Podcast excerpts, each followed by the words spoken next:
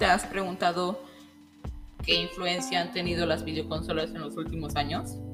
Hola, ¿qué tal? Mi nombre es Esteban Balbo Alemán, soy del grupo de sexto de primaria y hoy les platicaré sobre las videoconsolas.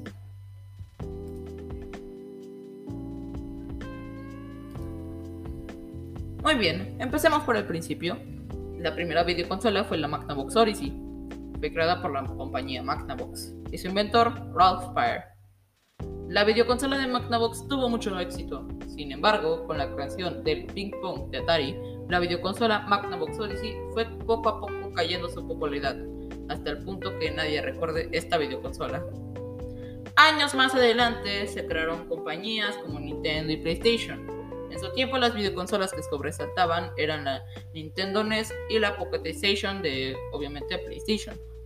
Años más adelante, en 2001, se creó Xbox y la consola que lo llevó también a la fama fue la Xbox 360, también de Xbox, obviamente. Hoy en día estas compañías son las más famosas y ha afectado muchísimo en la historia.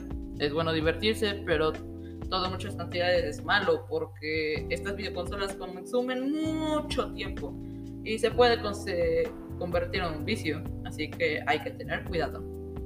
En conclusión, las videoconsolas han existido durante muchos años y han afectado muchísimo la historia de la humanidad. Muchas gracias por haber visto este podcast. Espero que les haya gustado y nos vemos hasta la próxima. Bye bye.